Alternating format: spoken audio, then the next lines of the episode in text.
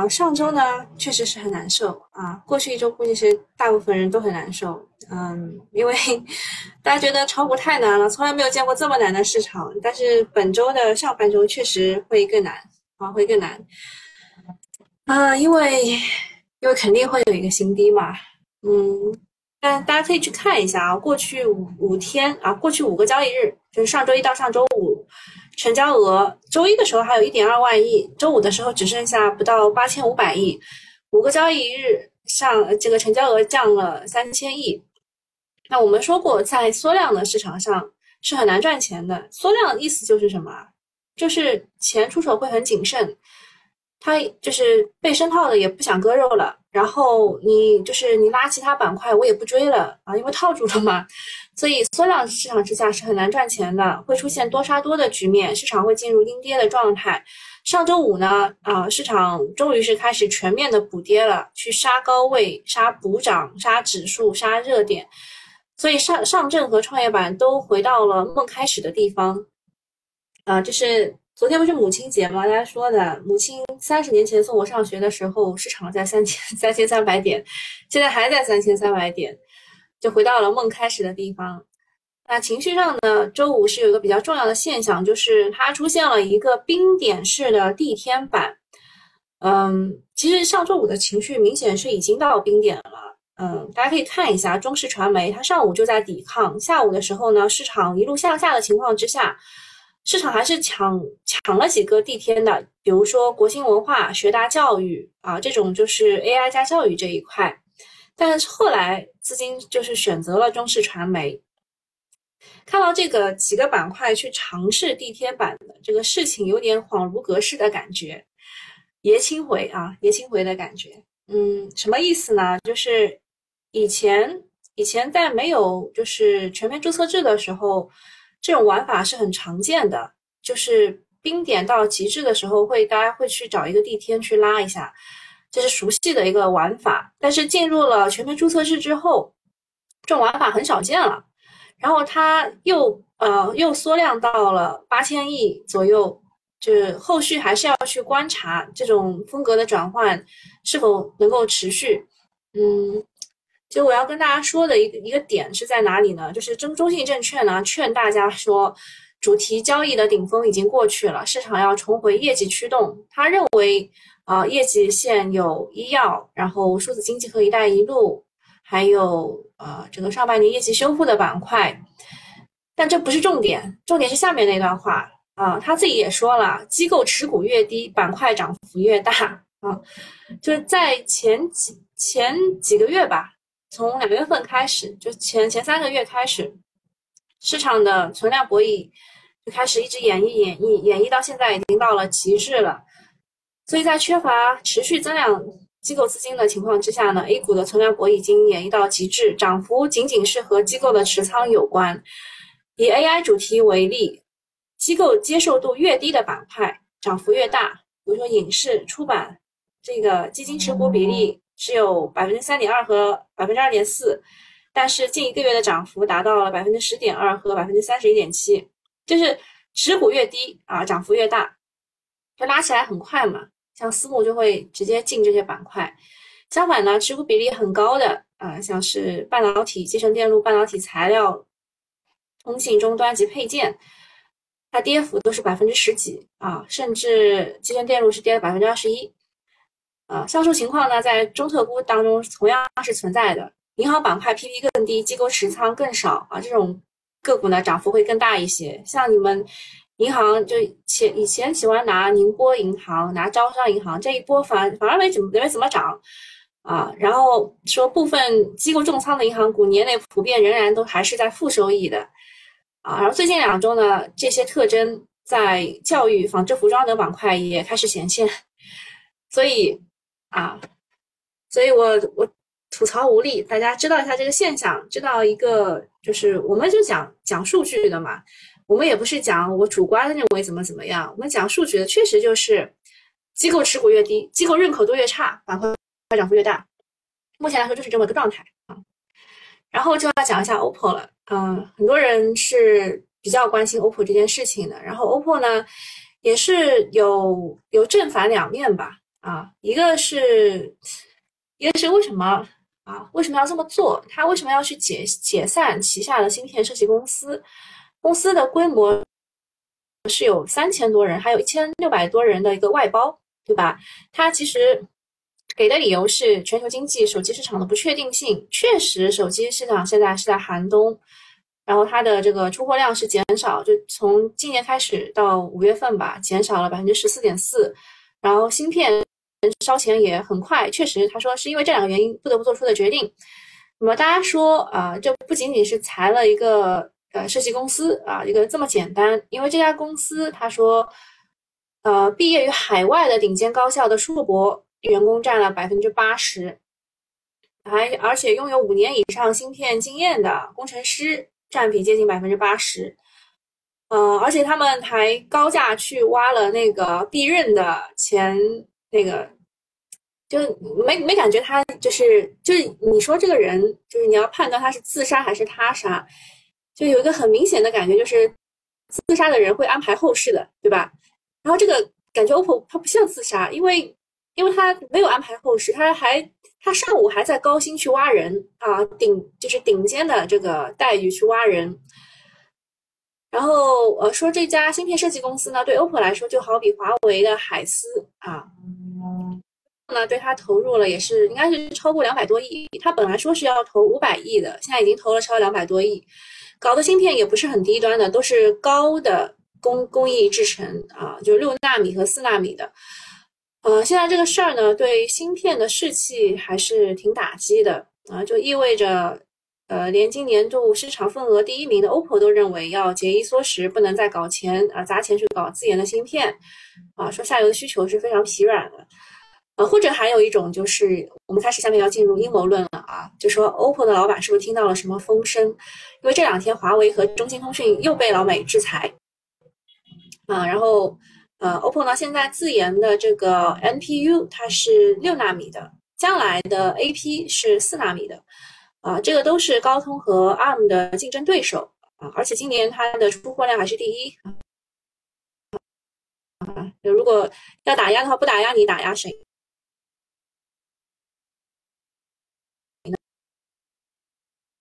啊，呃，据说最新的应该这个月就会。就会流片应该是会成功的，嗯，就是四纳米的这个芯片吧，呃，就是就是小规模量产啊，流片就小规模量产，就去去试试看，嗯，它的成功率只有百分之三十五，但是据说这一次他们应该是能够成功的啊，然后说这个制裁来制裁去啊，大部分的问题总是卡在了代代工这块，华为是被台积电断代工之后呢，手机的芯片订单是给到了中芯中芯国际。嗯，所以华为的手机业务还是在呃好死不活的赖活着。呃，目前来说，中芯国际的工艺是 N 加一和 N 加 N 加二啊，就是勉强相当于就是七纳米的技术水平，按理说是够国际厂商用的。但是问题就是它这个产能不一定会支撑太多家，感觉是 OPPO 看到了，呃，国内和国外都支撑不了它这个事儿，所以它壮士断腕啊，这个是阴谋论的。阴谋论的讲法啊，然后呃，大家说法就是迫于美国的淫威啊，然后胡总的五就是中国芯片五个阶段，嗯，我我就不念了，大家大家看一看，大家看一看就会就会知道，特别是从第四阶段开始，中美贸易战和科创板 VC 泡沫，创业者也疯狂，就开始就越来越难，越来越内卷了。啊，然后对于对于这个整个的行业的影响分析啊，我们看看陈航怎么说吧。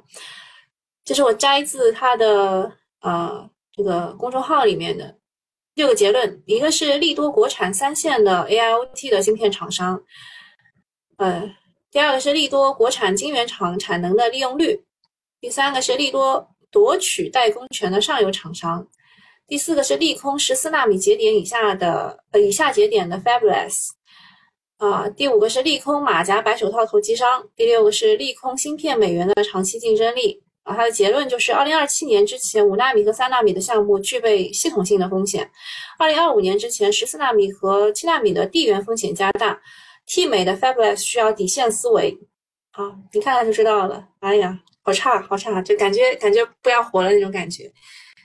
但是啊，就是也是有人给大家打气的，某些大 V 啊什么之类的，说差到极致就就不会特别差了。然后，呃，国家也是支持我们这块啊，搞搞人工智能，搞这个搞芯片的。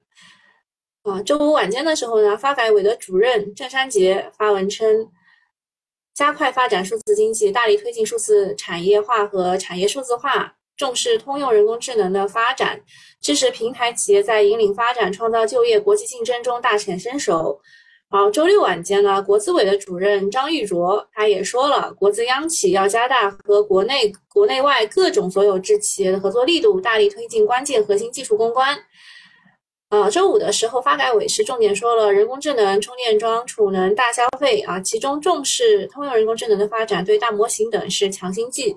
周六的时候呢，他是调研了住户央企，然后表示，呃，这个特别是这个半导体吧，被央企啊，半导体的央企被寄予厚望，对科技股也是一个利好。然后周五下午的时候，官媒发布的河北的重磅考察。是去了中电科产业基础研究研究院啊，央媒的标题很直接，就是聚焦半导体攻坚中国芯。呃，外部的话，美欧对要对我们进进进行新一轮的打压啊，内部的各种高级别的喊话，反正半导体跌了这么久，再不硬气表现一下，只能说这个板块太渣，或者是情绪太差。嗯，讲一下这个美欧，美欧第一个第一件事情是在光伏上的。啊，说要在多个领域去考搞那个出口管制，呃，也包括了半导体具有军事用途的物品这两项。然后他这份声明呢，啊，影响还是挺大的。一旦落实，也算是开了俄乌冲突以来的一个先例，必须引起足够的重视。不过呢，欧盟的内部他们意见并不统一，很多的国家也不想被美国当枪使。啊，前几天呢，欧盟的各国的外长。还开了个保密会，讨论对华政策的问题。总之，这个事情呢，并不排除他们在放烟雾弹。但是，不管他们啊谈没谈，我们都是要做好应对的准备的。那对于国内的半导体来说，一方面是外部的压力不断，另一方面就是内部传来各种利空。呃，有的说，呃，这个还是 OPPO 的这个事情吧，啊，就是总总之就是。很难啊，总之就是很难。你们你们对于芯片这件事情有什么看法没有？我再给大家几个就是就是比较重要的信息吧。一个就是呃，OPPO 这一次它裁员裁掉的那个 z e k 啊 z e k 它其实这家公司是做芯片设计的啊。哲库啊，哲库这家公司是做芯片设计的，制造的话是台积电和三星来代工的。然后，所以他就直接裁掉。那裁掉的啊，这个这个原因啊，周末确实是很多人在关注啊，在关注说，就就我说的那个阴谋论的事情。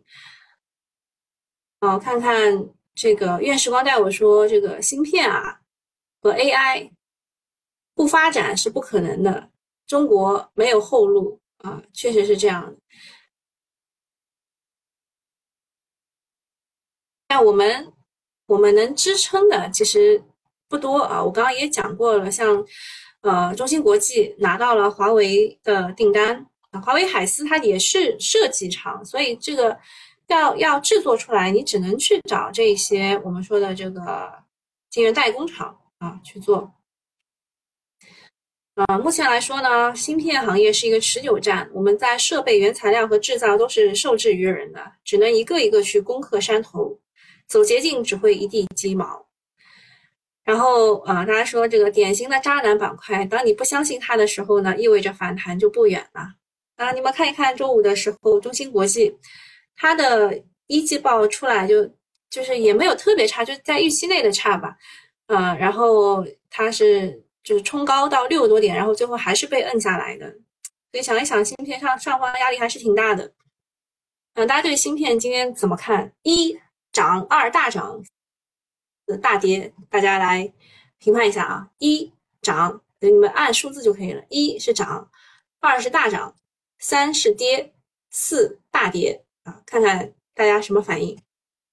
啊，对于芯片，芯片的事儿啊，东东选了三，就是跌啊，倍速清风也选了三，也是跌啊，然后 sweet 说是大涨，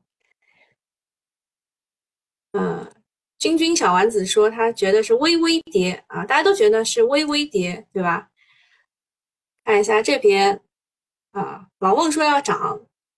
好像好像涨的人也多，就是就是小涨和小跌的人都蛮多的，然后选大涨的人是很少的。还有一个说跌停，跌停也不至于吧，已经跌了很久了。啊，关于芯片我们就到这里了，接下去讲一些其他的事情啊，像是 OpenAI。啊，郭冠杰说十六号到十八号有半导体的深圳的这个展会。啊，下面讲 OpenAI，OpenAI 的它也出了一个王炸，就是它的插件生态正式的开放。周六的时候呢，OpenAI 发推文称，将在下周，就是本周啊，向所有的 ChatGPT Plus 的用户开放联网功能的和众多的插件，就是从 Alpha 到了 Beta 嘛，就是它的版本更新，他们将允许 ChatGPT 访问互联网并使用七十多个第三方插件。啊，这个是属于呃，就是。呃，OpenAI 开始建自己的生态圈，建立自己的应用商店，堪比是智能手机时代的苹果应用商店，影响甚远。一旦 OpenAI 插件正式成为 AI 时代的核心入口，将激活国内大模型的商业价值。啊，他们说周鸿祎啊，周鸿祎特别搞笑，他就很喜欢就是在各种的传媒上面去发表他自己的看法。他们说他已经抢先一步宣布了，三六零也要上线 AI 的商店。将集成全球的 AI 工具，大家说他的商业眼光是比较独到的，但是老婆还是跑了啊。总之呢，AI 用用了应用商店，想象空间就起来了。对于 A 股来说呢，有两个方向是比较受益的，一个是宣布接入 ChatGPT 或者 OpenAI 的公司啊，第二个是国内大模型能够商业落地的公司啊，比如什么什么，你们自己看，不能念啊，那也不代表我的观点，好吧？就是市场上众所周知的信息另外呢，随着插件的放开，各行各各行各业都会被 AI 持续的改造。比如说 AI 游戏、AI 出版、传媒、电商、服装等等，积极拥抱 AI 变革，实现降本增效的厂商将持续受益。后面应用端可能会越走越越通畅，啊，还会被不断的轮番炒作。啊，这段话呢，你听一听就好了。想一想之前我说的，是不是机构认可度越差，涨得越好啊？像服装行业，机构完全不不怎么看啊，他们只看那个，呃，就是运动服装那种，就要像 Lululemon 那那种。跟我聊什么？我一下子没看清楚啊。君君小丸子说他要坚持蓝色光标和中铁装备，捏到今天中午。嗯。这两只股其实都是有装的，说实话啊，就是它它的走法和别人还不太一样。因为时光带我说介入互联网有 AI 商店，怎么感觉会利好数字安全呢？对你有什么，大概你就会感觉会利好什么，就你看好什么，你会觉得它利好什么。嗯，下一个事情是苹果的，这个事情其实已经是好久好久，大家一直在讲，一直在讲，就是它即将推出它的混合现实头盔，将打破常规。它这个算是八年磨一剑吧？啊，它在六月举行的年度软件大会上，准备去演示这个这一个版本的头盔，预计最早到秋天才能向大多数的用户进行交付，大概要三千美元左右。呃，但是在这个售价水平呢，它在扩大生产之际，硬件的利润空间是很小的，啊，就是发布会六月，大规模生产九月，然后大规模的出货在这个大约在二十到三十万台，体量还是比较小的，比市市面上最贵的 Meta 的 Quest Pro 翻了快有三倍。大家问啊，这个用户会买账吗？但是 A 股其实已经有些这个大的不是大，就是有一些呃资金进入了某一些苹果 MR 的头盔的个股啊，然后呃已经有些个股创出了新高啊，逆势走强啊，个股你们也可以自己看啊，最后一段最后一段就这些啊。下一件事情今年首支央企 ETF 啊，就结已经结束募集啦。它的认购超超过了二十亿，它本来是只要二十亿，所以就会开始按比例配售啊，按比例配售。嗯，哎，这个这个我也我也很难很难念啊，你们看一看就好了。然后下一件事情是锂价，锂价半个月涨了近百分之四十，供应链、产业链排产都向好。呃，不到一年时间吧，从最高的五十九万跌到跌破二十万吧。呃，现在反弹到二十五万不到，可以说是大起大落啊。目前来说暂时是稳住了，但是回到高位是很难的。嗯，无论是锂矿、锂电池、新能源汽车啊。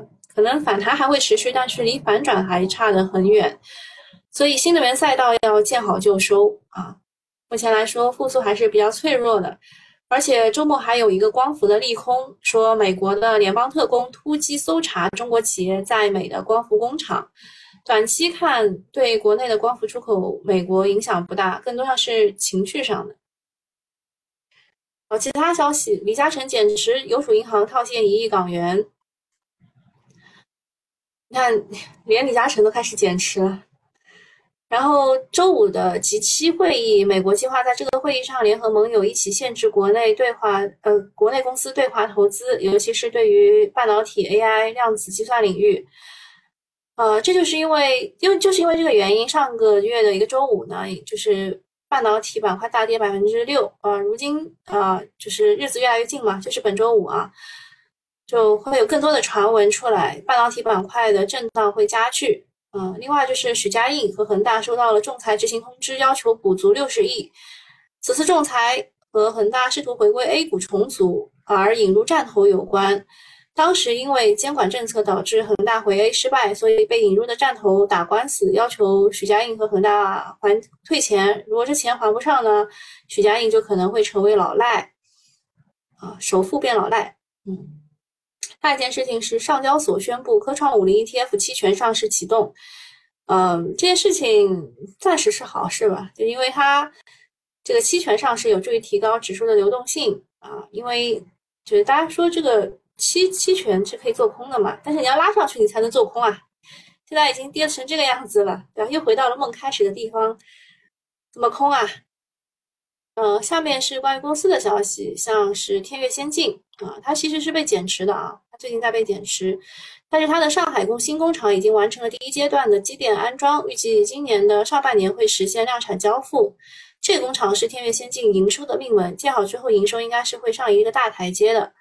另外呢，碳化硅的放量逻辑仍然是存在的，除了三月的时候马斯克那个嘴炮，然后今年的宝马、极客等和安森美签约，梅赛德斯和这个 Wolfspeed 签约。英飞凌和天越先进、天科和达签约，都是这个逻辑在的这个理由之一吧。然后下面一个是瑞可达，他发了公告，成为欧洲某知名企业的项目定点，生命周期前八年预计可营收三十亿，但是项目要到二零二六年才开始，具体的价格数量也不定。呃，这个呢也不是一个正式的订单，从金额上勉强来看是一个大单，看今天市场怎么认为。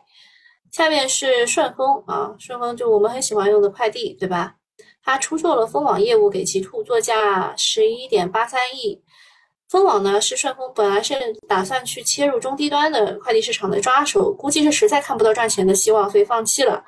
中低端的快递已经卷得不行了，最终就是谁也赚不了钱。这种态势已经持续了三年了，最终总得卷死一两家才会形成行业的默契，大家都能赚到合理的钱。这一天总总会到来，但是不知道是哪一天。就像我们的口号啊，我的口号是什么？就是啊，人类终将战胜疫情，创业板我的，是上证终将站稳三千五百点，就是我们的口号。这一天终将会到来，但是不知道是哪一天。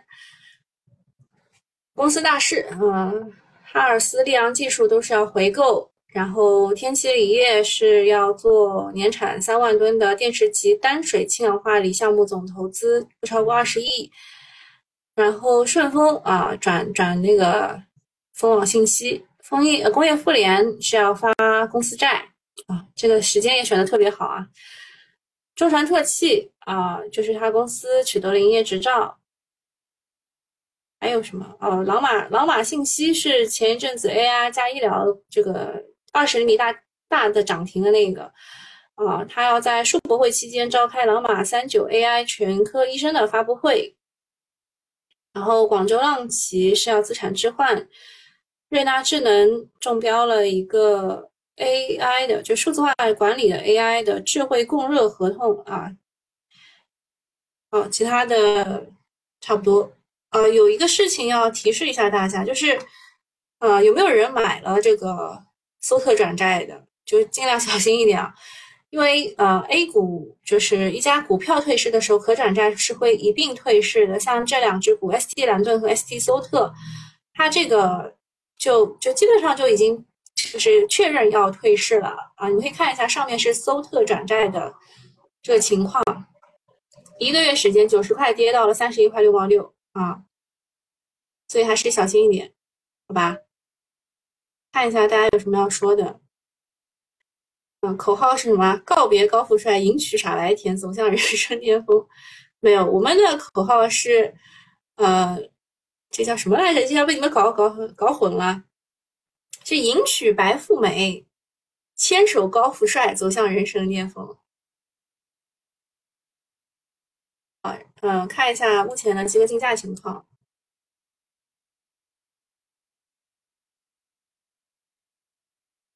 火力发电，嗯，电力是我们周末讨论比较多的，也算是唯一的一个亮点吧。然后石油开采跌跌的比较多，概念这一块，家庭医生啊，老马信息这个，嗯。应该也没有什么人能抓住，因为它最近起的太厉害了。电力啊，电力这一块啊，免费户就到这里了啊，也没有什么更更多的信息了啊。如果你要听后半段的话，找一下才哥啊。还有就是你们不在群里的也找一下才哥，我们群里面会有更多的信息啊。就这样，拜拜。呃，热门题材啊，有人工智能，然后 GPU 啊，就是英伟达的 GPU 缺货，并不是我们自己的。然后 AI 的虚拟人啊，是因为证招商证券也要出来一个这个一对一交流路演的虚拟人。这个就所以君君小丸子说他要拿蓝色光标，我说也没有什么问题，因为他本来就走的是一个趋势，然后也是庄股嘛。然后 OpenAI 的插件啊，就是像什么三人行啊，什么一点天下这些都已经跟他签，就是签合约了，和就是会会跟他就是就用用到 OpenAI 的插件。另外呢，MSCI 会增二十八只成分股，当中有啊比较著名的就是人民网、什么中航电测、深桑达 A，它其实是根据它的市值来的。下面就是服装家纺。因为机构没有啊，所以有些股涨得挺好，像什么红蜻蜓什么之类的。我就想问你们家有孩子的啊，你们家箱包就是它就是这个就是孩子的这个服装和箱包嘛？你们有有用过红蜻蜓的没有？我就没有。然后电力来说呢，说这个煤炭的供需宽松预期下，煤价中枢有望进一步的下调，现货煤占比高的这个火电公司有望受益。啊，当中有什么华能国际、华电国际、浙能电力、清达环保、龙源技术等等。嗯，AI 医疗的话，就是呃，国内外都取得了比较大的进展。今天就是朗玛信息嘛，朗玛信息占占领头的，然后卫宁健康也在做这件事情啊。啊，苹果的 MR 就这么几家公司吧，兆微机电已经创新高了，长盈精密，还有智立方啊，立讯精密、清越科技。AI 加体育是因为全国啊第一届的人工智能的体育的这个大会，然后这个委员会专委会也成成立成立了，大概就这么些公司，什么立盛体育。我们一说这个红蜻蜓是中老年人买的，原来如此啊！啊，然后这个人工智能这一块，三六零是走的跟这个 OpenAI 比较近的，也是在推出这个，它推了三六零的这个商店嘛。然后 AI 加应用这一块，就是 AI 加医疗有为您健康老马信息，AI 加服装有红蜻蜓、七匹狼，AI 加体育有立盛体育、中体产业，AI 加电商有凯纯股份、跨境通，AI 加电力有国能、日新、朗新科技等等。然后中特估“一带一路”这一块呢，是因为三只 ETF 的主题基金要发布了，中油工程、中油资本、中公国际等等。半导体这一块呢，是习主席是考察了河北的巴拉巴拉，然后，呃，这个这这这反正要攻攻坚攻攻坚克难，有中芯国际、北方华创，AI 的芯片有寒武纪、景嘉微等等。说实话，AI 的芯片稍微小心一点，因为只只只仅仅是英伟达在涨价。然后苹果的 MR 刚刚也也念过了啊，就这么几家。电力的话，有一有一家公司，有一家叫这个箭头能源啊，这个。小作文游资是比较喜欢这一家啊，然后杭州热电还有粤电力，粤电力是因为它涨停嘛。然后题材大年周末的传言啊，这个题材大年是因为，嗯，如果你搞这个股票型基金的话，你今年的收益率大概是负百分之六，管理百亿基金经理平均收益是负百分之五，而偏股型的指数这这个基金重仓什么这都已经由正转负了。所以今年是题材的大年啊，在这个市场还是要有所取舍的，机会很多，主要的是你要抓得住啊，就是你要抓住你能抓得住的。然后周末传言的话，就是传电力现货政策快要来了，所以才会涨火电这一块嘛。另外呢，据传海外的 AI 大厂某光模块的供应商他们丢单了，所以有百分之二十转移到国内的厂商这一块了。这个我我明确告诉你们，是炒剑桥科技的那帮人。啊，剑桥科技就是被这么炒起来的，但它并不正宗啊。剑桥科技它并不正宗，所以光模块这一块还是中中继续创嘛，对吧？然后第三个传言是说，阳光电源半年度预计会增长百分之三百啊。下面电力的话是冰冷的本周末为数不多的讨论的一个是核心的是煤价啊，煤价就是我们不买国外的煤了，是因为国内的煤已经供大于求了很多了。所以说煤价如果再跌一下的话，火电厂就是会更更高一点嘛。另外还有一些扰动因素，比如说电力股它也是中特估啊，还有山东之前出现过负电价、电力现货改革的新闻，还有今年的厄尔尼诺的气象气象这个事情，就讲来讲去就是这些事情吧。Open AI 啊，就是昆仑万维、科大讯飞接入到 ChatGPT 的一点天下，然后。英伟达 GPU 涨价，就就是会吹一下这个景嘉微和沪电股份，然后沪电股份最近是比景嘉微要强的，你要去也不要去景嘉微，去沪电吧。然后消费这一块的话呢，是低端消费、低价消费会比较火热，而且是股票当中主要涨就是这个。做蘑菇的万成生物，做奶茶的香飘飘嘉禾食品，做辣椒酱的仲景食品，做干果的盐津铺子甘源食品，这些都涨得比较好。然后淄博烧烤也是这个逻辑，原因就是疫后消费能力不足，目前看不到高端消费、大件消费明显复苏的趋势，所以中免啊，大家放弃吧啊。充电桩的话，有这么些个股，就是复习一下啊，复习一下。就我讲的时候它没涨。过两天就周一的时候讲它没涨，周三的时候它狂涨，对吧？记得吧？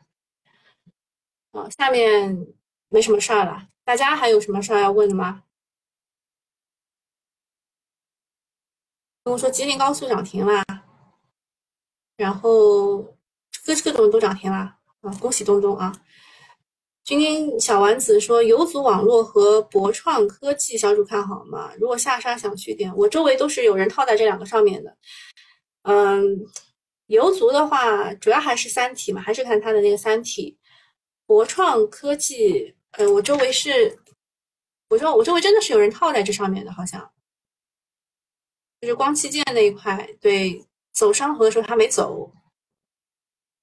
我们看一下 CPU 吧，CPU 当中，永鼎和剑桥是吹上去的，联特的话是有有三股资金一起推的。然后中继续创，中继续创是就中继续创和新易盛是大家比较认的，但是走的都不是特别好啊，走的都不是特别好，反而是像这种吹的，就是剑桥啊、剑桥啊，还有这个联特这两家，这两家是吹上去的，倒反而会更好一点。CPU 也很难啊。今天今天涨得好的哦，建投能源已经涨停了，那就不能玩啦。然后我们之前说的这个东方电缆、大金重工可以去看一看，它目前是刚刚开始涨，应该会有一波上涨至少会有一波上涨。然后锂矿，锂矿你们不知道，我周末的时候可惨了，我研究了半天，我想锂矿不是涨价了吗？怎么你看那一天那一天周五的时候，我还我还被人说了，他说你看你不是说锂矿涨价吗？冲高回落，结果跌四个点，啊，今天涨回来了啊。那我没有辜负大家啊，嗯，还有什么要讲的？哦，朗玛信息，朗玛信息，劝大家不要去啊，因为这个消息出来以后，它会它会在这儿震几天，就很难，除非你是一个交易型的选手，否则这个股对你们来说会非常的难操作。还有什么要问的吗？